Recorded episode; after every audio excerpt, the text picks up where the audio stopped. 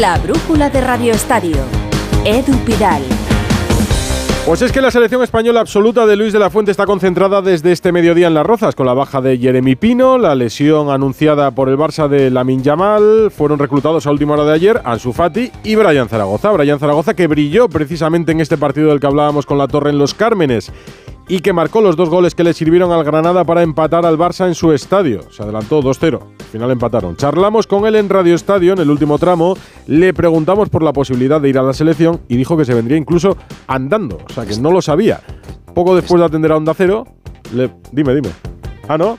le pasó esto a Brian Zaragoza. Esto es, es una maravilla, es un sueño que yo de pequeño siempre he tenido y nada, con ganas de, comenzar. Terminó el partido y estaba dando una entrevista y tal y, y me dijo el director deportivo, pasa por aquí que te voy a decir una cosa y entré y estaba toda mi familia llorando y tal, y me dijo que te ha convocado a la selección. Era Brian Zaragoza. Era Brian, claro, que estaba ansioso por entrar, como estará ansioso por. Quería contarlo ya. ¿Te imaginas que te esperan en un despacho con tu familia llorando y te dicen, mira, es que te voy a contar una cosa, que es que te ha llamado la selección española, después de ser la estrella del partido ¿cómo de ayer. se ha rejuvenecido eh, la selección, eh? Sí, la verdad es que el cambio generacional es absoluto ya. Salvo el regreso de Jesús Navas, que sube ligeramente la media de edad. Clásico y si vuelve Sergio Ramos, ni te digo. Yo creo que eso es más difícil todavía con De La Fuente, pero bueno, con Brian y con el resto de España tenía previsto un entrenamiento con público abierto en Las Rozas, el único creo de esta semana.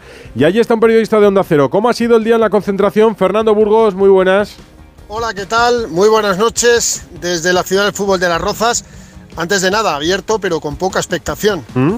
Ni la mitad del aforo. Es verdad que los niños son muy ruidosos y que han pedido con ansia, como debe ser, las fotos y los autógrafos de los internacionales pero me ha sorprendido que no hubiera ni la mitad esa tribuna del campo principal de la ciudad del fútbol de Las Rozas, con muchísimo calor. Acaba de terminar hace 10 minutos aproximadamente. Han entrenado todos, evidentemente, menos Lamin Yamal. Me preguntas, ¿dónde está Lamin Yamal? ¿Dónde está Lamin Yamal? Pues está en la ciudad del fútbol de Las Rozas. Ha llegado con retraso su avión y ha aparecido por aquí a las 7 de la tarde. Si lo ha visto Luis de la Fuente ha debido de ser ahora mismo porque no lo había visto antes del entrenamiento del equipo nacional mm. y me dicen que se va a quedar esta noche en la concentración. Mm. Es verdad que el Barça ha emitido un parte médico, tiene una lesión en el psoas ilíaco de la pierna izquierda, que es el psoas, pues es una zona que está entre la cavidad abdominal y la parte anterior del muslo, es uno de los músculos más potentes del cuerpo, dice el Barça que es baja, pero su evolución va a marcar su disponibilidad. Con parte médico ha tenido que viajar. ¿Se cree la federación el parte médico del Barça? Es la pregunta que me hago yo, porque con Jeremy Pino no ha debido venir eh, a que pasara pruebas con los doctores de la Real Federación Española de Fútbol y en principio se queda esta noche. Vamos a ver las pruebas que le han hecho aquí, qué resultado dan y si no puede jugar, no ya para el primer partido, mm. a lo mejor puede jugar para el segundo, mañana se decidirá si continúa o si como todo se prevé va a volver a la ciudad condal y será baja en esta convocatoria. Por eso ayer Luis de la Fuente no solo convocó a Brian Zaragoza por Jeremy Pino, sino también a Ansu Fati en previsión de la baja de Yamil Lamal. Repito, está en la residencia de la ciudad del fútbol. Va a hablar con Luis de la Fuente, se conocerán las pruebas. En principio cena y duerme con el resto de compañeros y mañana veremos qué ocurre si continúa o se vuelve a la ciudad condal. Un entrenamiento muy curioso, muy sui generis, porque los porteros no han hecho portería, porque Merino solo ha hecho estiramientos, porque Gaby se retiró tras la charla inicial de Luis de la Fuente y no volvió, estuvo en el gimnasio con los fisios. Lo mejor, fíjate si he sacado algo, un caño con la suela de Nico Williams en un rondo a Unai Simón que hizo que de la Fuente se llevara las manos a la cabeza durante unos segundos. Mucho fútbol, tenis 6 contra 6 con una tijereta maravillosa del portero del Athletic Club de Bilbao y sí, el primer entrenamiento de los dos posibles debutantes, tanto de Sancet el del Athletic de Bilbao, como ese terremoto llamado Brian Zaragoza, 22 años recién cumplidos y que solo tiene 14 millones de euros en su cláusula de rescisión y que vamos a ver si puede debutar o el jueves o el próximo domingo, el jueves en la Cartuja del Sevilla o el próximo domingo en el Uleval de Oslo frente a la Noruega de Haaland y de Martin Odegar. En definitiva, entrenamiento finalizado, el primero que no ha sido ni siquiera entrenamiento, los que más se han ejercitado han sido Sancet y Rodri. Fíjate cómo ha sido que los últimos tiros a puertas se los han tenido que hacer Rodri, Sancet y Fran García a Javi López Vallejo, el psicólogo, el que fuera guardameta durante muchos años del Atlético Sasuna y que fuera también internacional en todas las categorías de la Federación Española de Fútbol. Y hasta mañana no volveremos a ver, bueno, no volveremos a ver, no se volverán a ejercitar los internacionales a partir de las 11. Solo tiene Luis de la Fuente tres entrenamientos, o dos, mejor dicho, el de mañana y el de miércoles en la Cartuja a las 7 de la tarde, pero día casi finalizado aquí ya de noche en la ciudad del fútbol de la Roza. Pues quédate hasta las once y media, recógete en casa, pero conectamos en Radio Estadio Noche para ampliar la información de la Roja. Gracias, Fernando. Por un lado, la selección. Y por el otro, el casting de entrenadores que está realizando el Sevilla. De momento parece más un debate interno entre presidente, vicepresidente, director deportivo y todos fuera de Sevilla. Es la consecuencia de la destitución ayer de Mendilíbar. Carlos Hidalgo, cuéntanos cómo está todo. Muy buenas. ¿Qué tal? Muy buenas. Sí, hoy el presidente y el director deportivo se han marchado a Madrid para comenzar ese casting de entrenadores. En la lista de Víctor Horta está Marcelo Gallardo, que pide demasiado dinero. Está Javi Gracia, que parece que de momento no quiere entrenar todavía. Hay otros nombres como Quique Sánchez Flores, como Laurent Blanc, pero sobresalen dos nombres por encima de los demás. El mejor colocado a día de hoy, a esta hora, y esto puede cambiar, ya saben lo que pasa, es Marcelino García Toral, que pediría un contrato de dos, tres años. En su etapa en el Sevilla, el secretario técnico era Horta y en más de una ocasión él y Monchi comentaron que tenían una espinita clavada por no haberle podido dar una mejor plantilla. Y en estas aparece también otro nombre, el de Raúl González Blanco. A Víctor Horta le parece uno de los entrenadores españoles con mayor potencial y ha sacado su nombre en las reuniones del Consejo, como también ha aparecido el nombre de Iraola, al que le van mal las cosas en Inglaterra, pero de momento tiene equipo. No hay demasiada prisa porque el siguiente partido es en 13 días, precisamente ante el Real Madrid, pero la idea es tener cuanto antes, en 24-48 horas, al nuevo entrenador ya en la ciudad deportiva de la carretera de Utrera. Banquillo caliente el del Sevilla en los últimos tiempos y en los últimos meses. Muchos cambios y ahora se busca sustituto para Mendilíbar. Ha tardado poco el Sevilla que parecía más obligado que convencido cuando en verano renovó por una temporada a Mendilíbar pero de nuevo cae un entrenador allí. Director de Radio Estadio, Edu García, ¿qué te parece a ti? Muy buenas. ¿Qué tal, Edu? Muy buenas tardes. Todo se termina sabiendo. Hay muy pocos secretos en este mundo nuestro. Lo de Kennedy, el fichaje de Canaval y quién convenció a Jesulín de que cantaba bien. Bueno, Mendilíbar llegó a Sevilla con una misión y se extralimitó. Fue el culpable de salvarlo, de sufrir en la liga y de ganar otro título que no estaba en el guion. Y claro, hubo que renovarlo, aunque no se creía en su libreto. Ya no está Monchi, hay otro sumiller en el club y seguro que tiene otros gustos. Amén de lo inestable de ese triángulo de las Bermudas que forman del nido 1 de Castro y del Nido 2. El caso es que la entidad siempre le vio de perfil bajo. La prensa en Sevilla defiende que la plantilla tiene más juguillo y que los propios jugadores no tienen mucha fe. Ese vestuario está muy parcelado por nacionalidades y por cupos de edad y todos están sintiéndose como muy generales, muy capitanes. Y Mendy es ese tipo de entrenador que para defender ideas requiere de soldados. El técnico es honesto y trabajador y humilde, pero ni es moderno, ni entiende de marketing, ni le brota las ganas de aprender. El misterio de cómo llegó y cómo se quedó por fin se ha resuelto. Ahora el nuevo enigma es saber quién será el que unja al nuevo Moisés de Nervión. Bueno, no tardará mucho en decidir sustituto y llegar a un acuerdo. Son dos temas de los que tendrán recorrido durante la semana, la selección y el banquillo del Sevilla. Una semana sin liga después de la jornada 9 que acabó ayer en el Estadio de los Cármenes, en Granada. Oye Alberto, ¿tú tienes alarma? Sí, la de Securitas Direct. ¿Y qué tal? Es que estamos pensando en ponernos una. En mi bloque la está poniendo todo el mundo. Y me preocupa que si vuelven a robar, entren en mi casa. Ni te lo pienses. Por lo que cuesta, merece la pena vivir tranquilo. Protege tu hogar frente a robos y ocupaciones con la alarma de Securitas Direct. Llama ahora al 900-272-272. Serie original A3 Player. 3.000 euros. El precio que pagó su hijo para asistir por internet al asesinato en directo de una chica. La Red Púrpura. Basada en la novela de Carmen Mola. Ya disponible solo en A3 Player. Con motivo del estreno de La Red Púrpura, disfruta gratis de la novia gitana durante tiempo limitado solo en A3 Player. Te lo digo, te lo cuento. Te lo digo, estoy harto de cambiar de compañía cada año para poder ahorrar. Te lo cuento, yo me voy a la mutua. Vente a la mutua con cualquiera de tus seguros. Te bajamos su precio, sea cual sea. Llama al 91 555 5555. 91 555 5555. Te lo digo, te lo cuento. Vente a la mutua. Condiciones en mutua.es. Tener un pequeño negocio no significa perderse entre facturas. Significa tenerlas siempre a mano. Con Orange Empresas dispones de factura electrónica para consultar y gestionar todos tus recibos donde y cuando quieras. Las cosas cambian y con Orange Empresas, tu negocio también. Llama al 1414. ¡Vigor, gor, gor, gor, gor, gor, gor! Toma Energisil Vigor. Energisil con maca contribuye a estimular el deseo sexual. Recuerda, energía masculina, Energisil Vigor. ¿Cómo es que vuelves a irte de vacaciones? ¿Y dónde vas? Roma, Estambul, Santorini. ¿Pero te ha tocado la lotería? ¿Qué va? Me voy de crucero con Costa y con todo incluido. Con Costa vuelven las vacaciones. Reserva tu crucero desde 699 euros por persona. Infórmate en tu agencia de viajes o en costacruceros.es. Costa.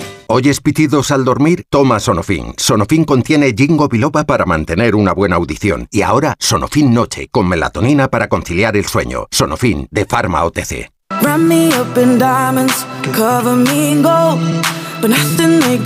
La brújula de Radio Estadio. Edu Pidal. El Barça sumó ayer su tercer empate de la temporada, el tercero a domicilio y con algunas dudas, aunque la segunda parte fue un ejercicio de resistencia absoluto del Granada. El problema ahora es que el clásico está a la vuelta de la esquina y al equipo de Xavi se le acumulan las lesiones. Alfredo Martínez, Barcelona, muy buenas. Hola, muy buenas noches. Pues fíjate tú, a las bajas de Rafinha, de Lewandowski, de Frenkie de Jong, de Pedri se le unen las dos que hemos conocido en el día de hoy. La de Lamin Yamal, que habéis comentado. Por cierto, el Barcelona mm, no entiende por qué tiene que viajar Lamin Yamal. Se le ha visto cojear ostensiblemente y evidentemente el jugador no está en condiciones. Además es una lesión, como estabais comentando, de difícil diagnóstico. Está muy escondida y sobre todo puede provocar una pubalgia. Está claro que el Barcelona ha dosificado a Lamin Yamal y entiende que al futbolista hay que dosificarle en estas fechas. En cualquier caso, espera el regreso del jugador porque el comunicado médico del Barcelona diagnosticaba baja para este fin de semana y por tanto no podría estar. En cualquier caso, la otra baja significativa al final ha sido peor de lo que se esperaba. ¿Te acuerdas que ayer por la noche en la rueda de prensa en Radio Estadio Noche nos decía Xavi Hernández que creía que no era serio lo de Jules Koundé? Bueno, pues tampoco creía que iba a ser serio lo de Lewandowski y los dos son larga baja. Tiene un esguince en el ligamento lateral interno de la rodilla izquierda que se traduce aunque el Barcelona no lo confirma, en cinco semanas de baja. Por tanto, se pierde el clásico. De tal manera que, fíjate, no llega Frenkie de Jong, no llega Koundé. Muy justitos Rafinha y Lewandowski. Sí llegaría Pedri, que se le espera a la vuelta del partido ante el Atleti de Bilbao. Pero el panorama, y hoy Gaby no ha entrenado con la selección, pero es más que nada por precaución. Se le marchan 10 jugadores con la selección que como no vuelvan todos sanos, ya te digo que Xavi tiene un problema enorme para las próximas semanas. No ¿eh? me extraña, porque imagino haciendo cuentas y no le sale un 11 del que él querría dibujar sobre el papel. Si tiene una plantilla corta, además. Y plantilla corta, es verdad. El problema, por ejemplo, que denuncia también el Atlético de Madrid, que repite el Atlético de Madrid con las lesiones. Gracias, Alfredo. En el Real Madrid, por ejemplo, hay más tranquilidad. Llegan al parón líderes y la exhibición del sábado constató que el madridismo, bueno, se lo decía la torre, ya está enamorado, sin remedio, de Jude Bellingham. Alberto Pereiro. Hola Edu, ¿qué tal? Muy buenas. Bueno, pues eh, evidentemente es algo que se tiene que hacer, eh, poner negro sobre blanco la renovación de Vinicius que está eh, pactada hace muchísimo tiempo, igual que la de Rodrigo, la de Militao. Eh, Vini que va a renovar hasta 2028, eh, puede ser oficial eh, pues estos días de la semana sin ir, sin ir más lejos. No creo que haya ningún tipo de acto en, en Valdebebas, pero un futbolista que cada vez que puede reitera que se quiere retirar en el Madrid y que pasea el escudo y es una de las marcas y dudas del Madrid ahora mismo, pues eh, va a pasar eh, a ganar cerca de 10-11 millones de euros netos, más o menos cerca de lo que cobraba eh, Benzema en su último contrato en el, en el Madrid con mil millones de, de cláusula. Eh, así que pendientes de que puede ser una de las noticias de la, de la semana, igual de palabrada que la de Rodrigo y la de Militao, como te comentaba antes. Eh, del resto, eh, por cerrar la página del Madrid, que es líder, eh, con 20 goles a favor y 6 en contra, con una derrota y un manchón ahí en el partido frente al Atlético de Madrid en el Metropolitano, pero que ha recuperado las sensaciones con un, un Bellingham 10 goles en 10 partidos. Se marchan 13, se ha quedado Álava en el Madrid al final para recuperarse eh, de esas molestias en el, en el gemelo y una pequeña molestia en el bíceps también, que es lo que ha tenido mal traer los últimos días. Eh, de los 13 recuperar Rodrigo y que marque con Brasil para que venga. Y recordemos, siguiente cita, sábado 21, 6 y media del Pizjuán. Debería estar Álava, segundo partido de sanción ahí para cumplir eh, para Nacho Fernández y a ver si llega de Aguilar para estar disponible para el clásico. Polémica arbitral de nuevo en la Liga Española. Ayer casi todo se centró en el Metropolitano por unas manos. No pitadas a Morata y sí a Carlos Fernández, el defensa de la Real Sociedad. Simeone e Imanol ayer. Siempre cuentan de que cuando la mano está fuera del cuerpo y si pega en otro lado ya no interfiere en el penal.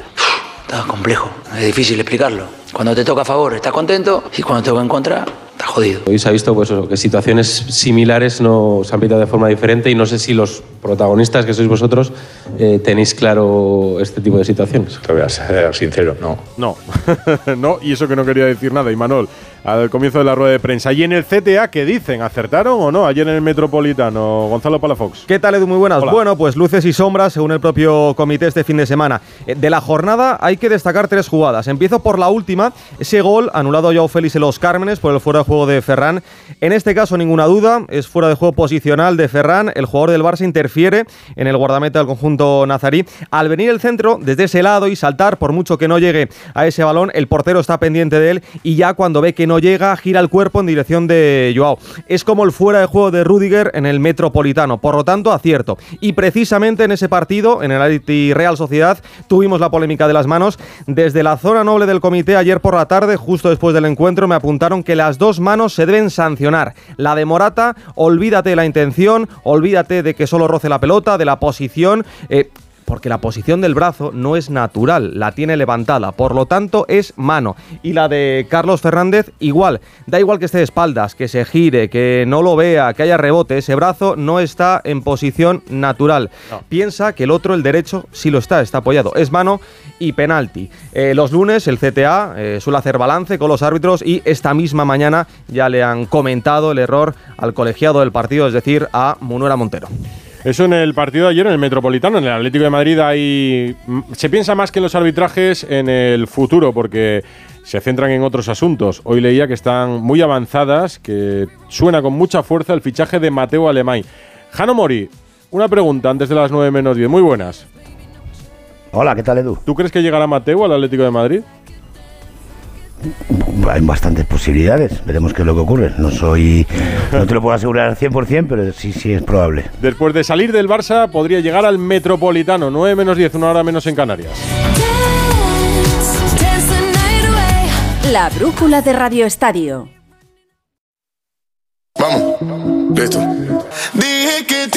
Lo que se preguntan los atléticos, Jano, es si vendría para sustituir a Andrea Berta, para estar por encima de él, para dirigir y tener plenos poderes en el Atlético de Madrid, porque en las últimas horas suena mucho lo de Mateo, como te preguntaba ahora. Mucho, sí, suena mucho. Ha tenido una buena relación con Miguel Ángel Gil, pero evidentemente habría que darle forma a todo esto, ¿no? Porque, bueno, Andrea Berta es un eh, director deportivo muy cotizado en Europa y en Atlético Madrid, evidentemente, de momento está muy contento con él. Por eso te digo que vamos a esperar a ver cómo se encajan todas las piezas.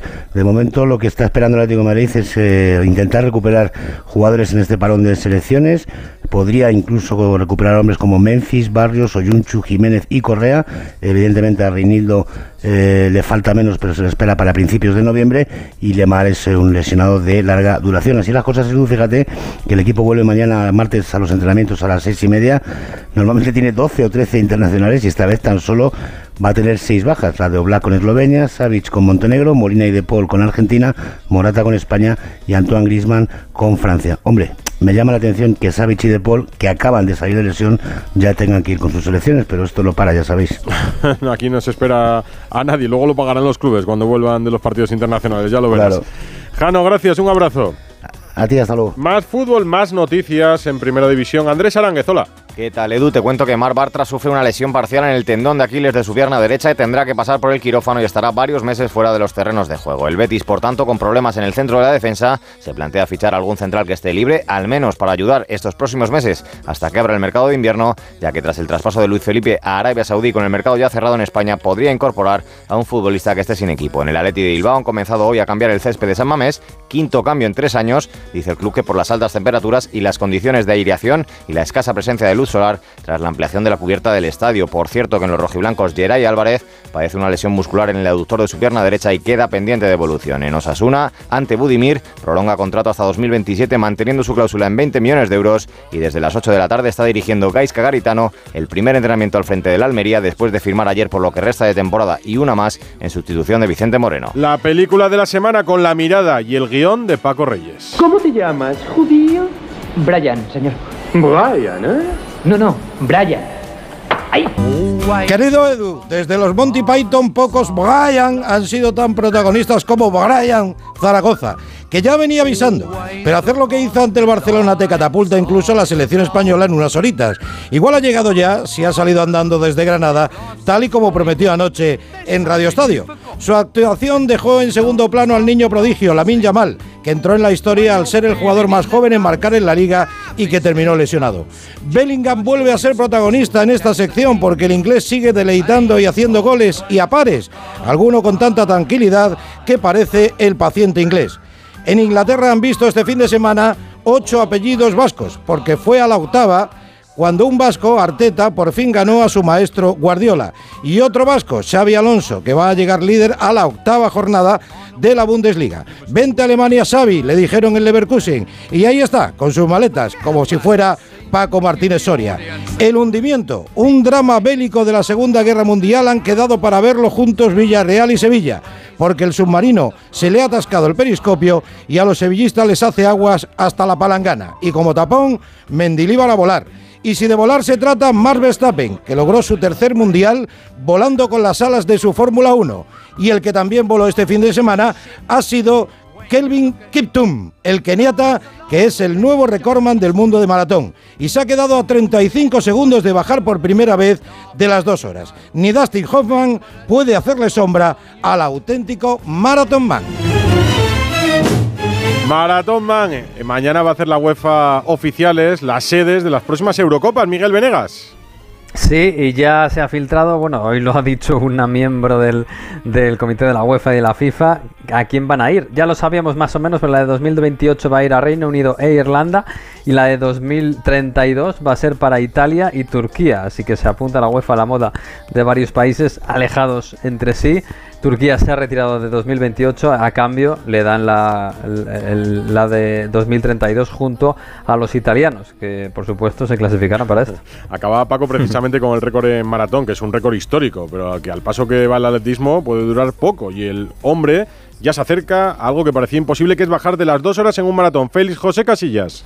Hola Edu, aunque no lo parezca, por los tiempos convulsos que vivimos y por las actitudes, digamos, cafres de muchos, el ser humano mejora y la tecnología avanza. Y si lo llevamos al deporte resulta que hay una prueba mítica y una barrera más mítica. Efectivamente, tú lo has dicho hace unos segundos, el maratón y las dos horas. En estos 17 segundos que llevo hablando, Kelvin Kipton ya me habría sacado de rueda. Y es que quedarse a 35 segundos de bajar de las dos horas supone que este keniano ha sido capaz de acercarse un poquito más a los 17 segundos por cada 100 metros. Inténtalo si puedes. Y 420 veces seguidas también. Y el ser humano cambia. Que el maratón era para mayores lo rompe Kiptum al ganar los tres que ha corrido y destrozar el récord del mundo con tan solo 23 años. Y de paso, la tecnología avanza con esas super zapatillas cuyo impacto no termina de quedar claro. Algunos creen que te dan como mínimo 2-3 minutos sobre las llamadas convencionales. Otros lo valoran en que al tener menor desgaste físico te permiten entrenar más. El caso es que la pregunta de si el hombre sería capaz de bajar de dos horas se ha quedado vieja, viejísima. Ahora se pregunta cuándo y también con qué marca de zapatilla. Baloncesto, mañana el Wizzing Center se va a llenar para ver a los Dallas Mavericks de Doncic frente al Real Madrid, un Real Madrid que lidera la ACB después de la jornada, Albert Arranz. Buenas tardes, Edu. El líder Real Madrid es el único invicto de la Liga CB tras la cuarta jornada. Los blancos se impusieron por 9 en Fontajau con 14 de Musa y 7 pases del Facu y más 17 blanco ya al intermedio. Basconia se encarama la segunda plaza, venciendo también por 9 en Granada, con un imperial Chima Moneque, 26 puntos, 11 rebotes, 37 de valoración y MVP de la jornada, claro. Serio Valencia en la Fonteta para derrotar a Monbus Obradoiro por 6, con 19 de Brandon Davis, sabiendo sufrir para atar el choque ante la insistencia gallega, aunque perdiendo por lesión varios partidos a Jared Harper. Hablando de sufrir, le costó al Barça doblegar por 4 en el Palau a Moraván Andorra, guiados los del Principado por los 21 puntos de Stan Okoye. Doble doble de Hernán Gómez, 15-10 rebotes, Satoransky 15 y 8 asistencias. El pívot yankee británico Kileya Jones lidera a Surne Bilbao, 18.7 rechaces para derrotar a UCAM Murcia en Festival Reboteador Vasco, 46 totales con 15 ofensivos. Cinco jugadores del Juventud superan los 10 puntos con 15 de Deshaun Thomas para ganar en Palencia ante un voluntarioso Thunder cocolista junto a Granada con cuatro derrotas. Susto para Baxi Manresa 30 en el No Congos. Dominaban por 19 los de Pedro Martínez, acabaron imponiéndose solo por 6. Devin Robinson de 9, el mejor de los del Valles, esta vez 17 puntos. Suleimanovic 17 y 10 rebotes en vano. El Granca gana por 7 a Unicaja en el Arena con el pívot galo Pío Pío Pierre Pelós estelar. 20 puntos, 9 rechaces, 2 tapones. Los malagueños 15 pérdidas. Y para acabar de isla a isla, en Tenerife Lenovo le puede a Breogán de Lugo por 7 con exhibición del Junior. 40 años le contemplan, 22 puntos, 5 asistencias de don Marcelo Tiepo Huertas. Eterno Marcelito. Buena jornada de ACB. Había dos partidos hoy de fútbol en segunda división. Uno comenzaba a las 7 y acaba de terminar el Elche Andorra. Montserrat Hernández. ¿Quién ha ganado? Así es. Termina con victoria del Elche por 2 a 1 ante el Andorra con los tantos de Óscar Plano y Borja Garcés que sirven para que Sebastián Becasese siga al menos una semana más en el banquillo. A las 9 se va a disputar el Villarreal B español. Me cuenta Rafa Fernández que ha conocido una sentencia tras un recurso de la Liga de la Audiencia Nacional que afirma que el Consejo Superior de Deportes no puede retener las denuncias. Se refiere a denuncias presentadas contra la Federación de Luis Rubiales y está obligado a trasladarlas al Tribunal de Arbitraje Deportivo, que es algo que no había hecho hasta ahora. Y los lunes los despedimos con Ana Rodríguez. La primera de la semana. Mi referente es Messi, pero crecí fijándome en el juego de Neymar. Un futbolista con esos ídolos, paradójicamente, casi doblegó ayer y de qué manera al Barcelona. Con un doblete, Brian Zaragoza, que metió el primer gol a los 17 segundos y dio al palo además a 3 minutos del final, hizo trizas la defensa del Barça. Y no solo por sus goles, por sus regates, por su atrevimiento, por su descaro, por su calidad técnica, por su juego callejero, ese que se echa tanto en falta últimamente. Con 22 años tan solo está entre los mejores regateadores ya de Europa. Con 22 años, hace tan solo 8 meses militaba en Segunda B, de donde le rescató el Granada en segunda división y fue pieza fundamental en el ascenso. En un fútbol cada vez más encorsetado, tan táctico, tan de pizarra y de estrategia, Brian Zaragoza nos hace recordar que el talento siempre debe ser lo primero, que el talento debe primar, que el talento no hay que ponerle corsetes y barreras, que nos gustan los futbolistas que encaran, que buscan, que arriesgan, porque casi siempre ganan aunque no se den el resultado. Y el talento sigue en Onda Cero con Rafa La Torre y la economía, ahora a las 9 de la noche. Un madridista feliz después de la victoria de ayer, eh, del sábado. No, no, 4-0. estoy, estoy conteniéndome, que luego Contenido. dicen que no me comporto. Contente, contente. Hasta luego.